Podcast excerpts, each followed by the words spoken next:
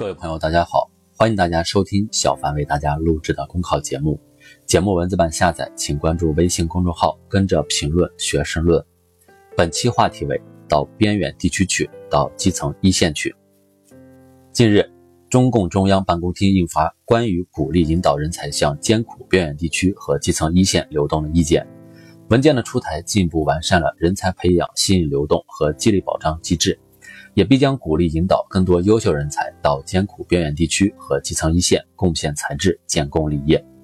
治天下之治者，在人才。上世纪五十年代，黄浦江畔的交大师生带着向科学进军、建设大西北的豪情，奔赴渭水之滨，挺立起西部科技的高地。从1973年开始，中国农业大学师生扎根河北曲周，接力帮助曲周实现从千年盐碱滩到米粮川的巨变。2000年，河北保定学院的15名毕业生选择到万里之遥的新疆且末任教，十几年如一日，为那里的孩子带去知识和希望。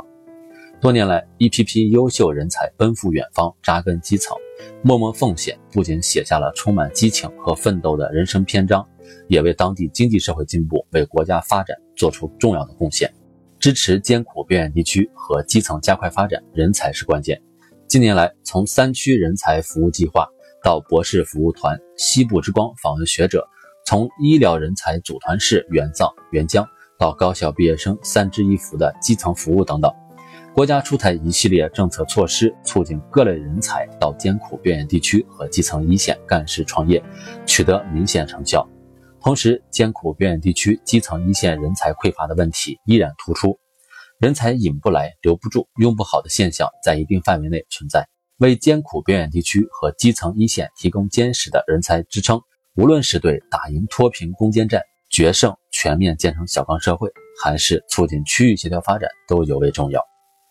补齐人才匮乏的短板，让更多的人才向边远地区基层一线流动。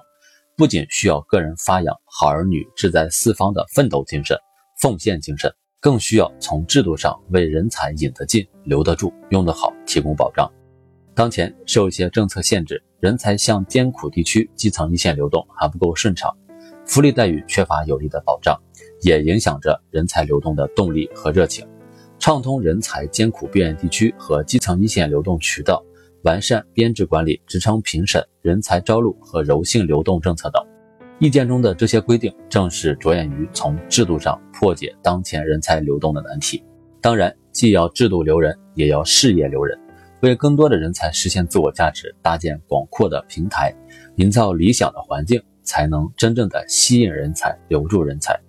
以湖南省花垣县十八洞村为例，早前村子贫穷落后。村里年轻人看不到奔头，纷纷外出打工。后来，村子发展猕猴桃产业的势头大好，乡村旅游也搞得有声有色。不少年轻人回到家乡，有的做起了导游，有的开起了农家乐，有的经营起合作社。曾经偏远闭塞的小山村，涌动着蓬勃的活力。十八洞村的改变，充分的说明，依托本地特有的自然人文资源、特色优势产业等。艰苦边远地区和基层一线积极打造事业平台，让各类人才干事有舞台，创业有机会，发展有空间，才有可能留住他们的心。海阔凭鱼跃，天高任鸟飞。边远地区和基层一线虽然条件艰苦，工作复杂，但每一项工作都关系到国家政策落实，每一件小事都牵动群众利益，是大有可为的广阔天地，也是实现人生价值的精彩舞台。畅通人才流动渠道，提高人才保障水平，就一定能够汇聚更多有志之士、有识之士，为广袤的边远地区和基层大地注入无尽的生机活力。本节目所选文章均来自人民网、求是网、学习强国。申论复习，请关注公众号，跟着评论学申论。